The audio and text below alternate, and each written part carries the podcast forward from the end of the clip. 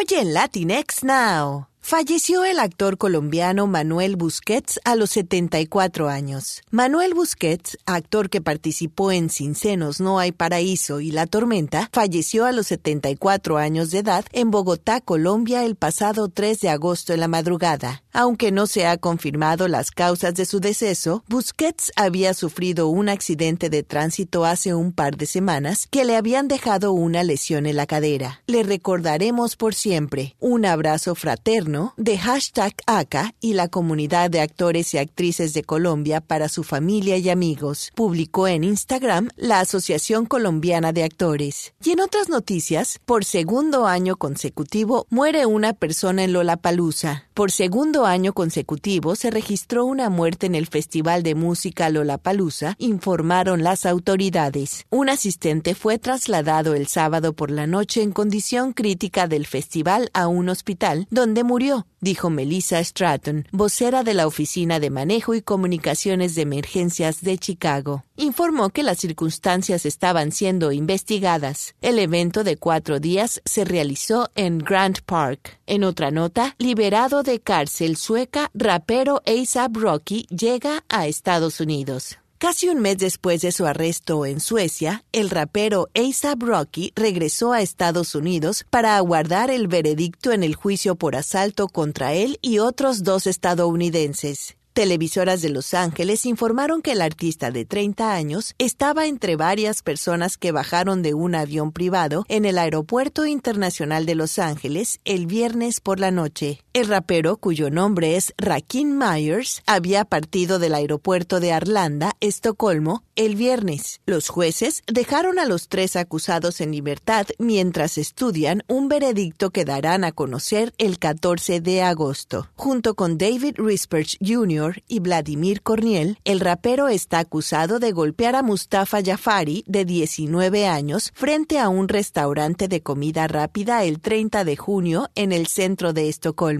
Myers, preso desde su arresto el 3 de julio, se declaró inocente el martes al comenzar su juicio de tres días.